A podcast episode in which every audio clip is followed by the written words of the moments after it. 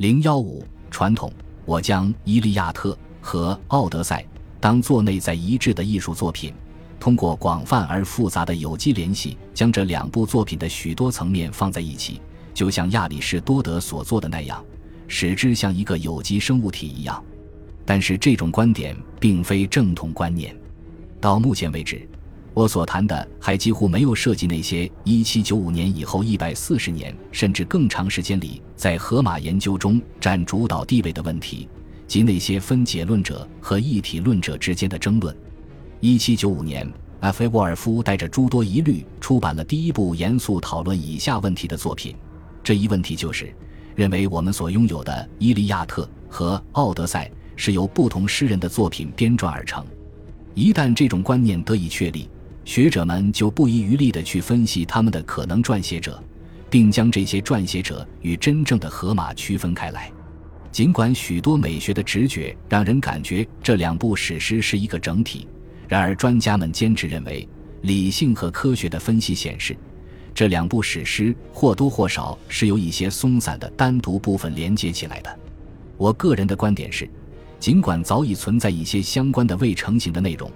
这两部史诗却比他们早期发展过程中的任何阶段都要更加完善。谁使得他们成为现在的形式？也就是说，在那些创作史诗的诗人中，最好的一位就是这两部的作者。无论如何，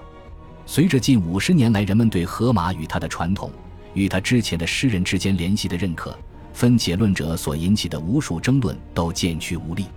我们已经看到。有许多途径能让大量诗人来为《伊利亚特》和《奥德赛》贡献一部分内容，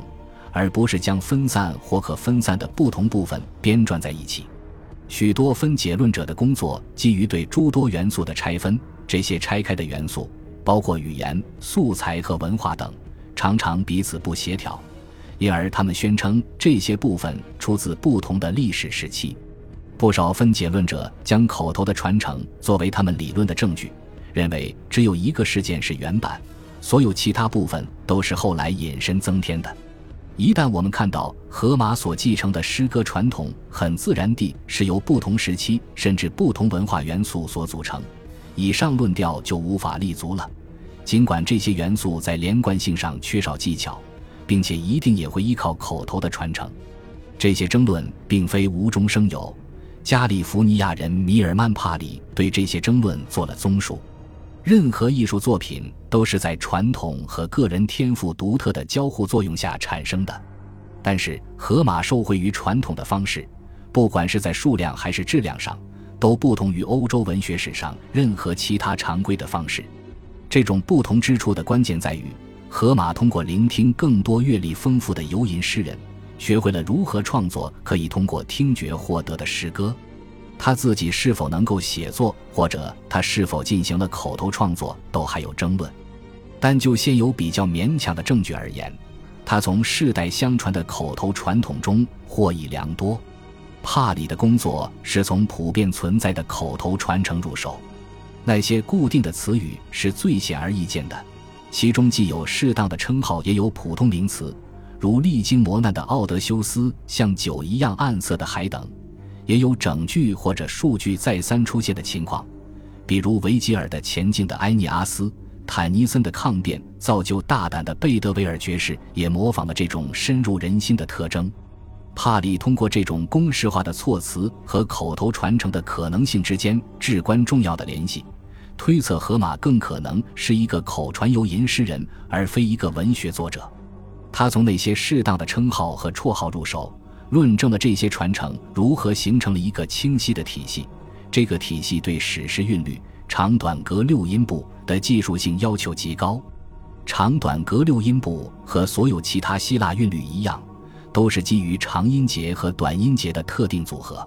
凭借这一体系，荷马运用名词和绰号的组合，为他的所有主要角色固定了各种类型的名称。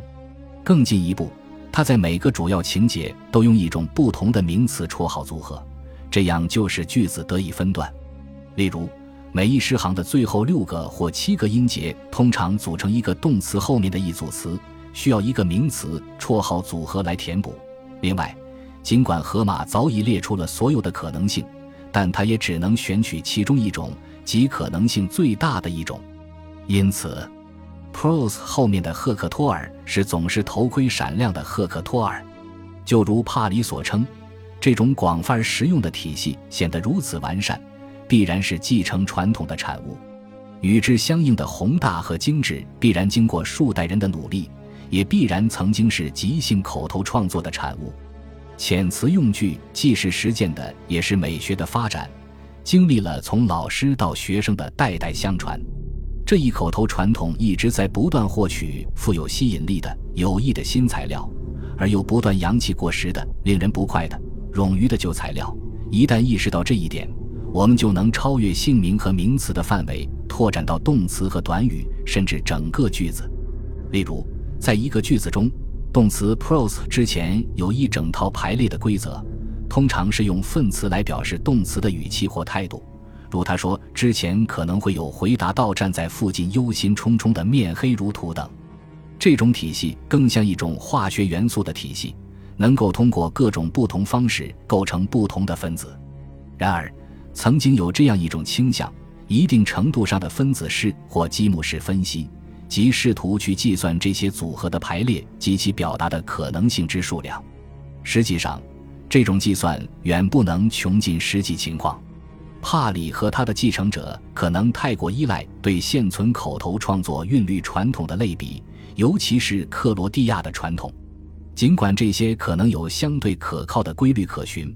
但是比起荷马来还是相当有限。也相当粗糙。荷马的语言丰富的惊人，有充分的变化和弹性，词汇和固定短语的排列也有精确的区分。荷马似乎从来没有为表达准确的意义而发愁过。他那些固定的措辞不但没有限制，反而激发了其诗歌的创造性。我们既不能轻视传统口头语言的流传广度和内容的丰富性。同样不能忽视其对荷马史诗创作的深远影响。史诗对已有元素的继承，不仅仅体现在短语和句子方面，甚至扩展到整个场景描述方面。这种继承，在那些描写准备进餐或船只下水的场景中体现得最为明显。我们所知的一些典型场景，完全或者几乎完全逐字逐句地重复了已有的材料。但是传统的固定场景模式常常有一定顺序，这种概述为口头诗歌的创作提供了一套可行的路数。伯纳德·芬尼克对《伊利亚特》中大量战争场景的分析，充分证明了以上论点。人们往往认为描述这些战争场景的材料一定有着悠久的传统，然而，同样的继承性塑造也能在《奥德赛》中看到周期性的顺序，例如。英雄到达一个陌生的地方时迷路了，他会遇到一个高贵的陌生人，并指引他到达王室的宫殿。再者，我们也不能认为传统的范式就是一成不变的。人们的这种期望，在得到满意答案的同时，可能也会有不同的或矛盾的答案。比如，当一个陌生人来到一个好客之家时，描述的顺序可能会有些微的变化。这一点，我们在《奥德赛》第四卷一开始，特勒马库斯到达斯巴达时就能发现。通常来说，都是主人亲自招待客人，但是这里正好在举行婚宴。特勒马库斯遇到了莫涅拉奥斯的随从。当特勒马库斯站在门外时，随从不知该如何处理，就去请示莫涅拉奥斯。莫涅拉奥斯非常生气，他坚持认为，不管什么情形下。陌生的客人都应该得到妥当的招待，这种范式的变化展示了一个真正的贵族主人的榜样。一种典型次序的范式也能够被谨慎的坚持，从而创造出有序的正统场景。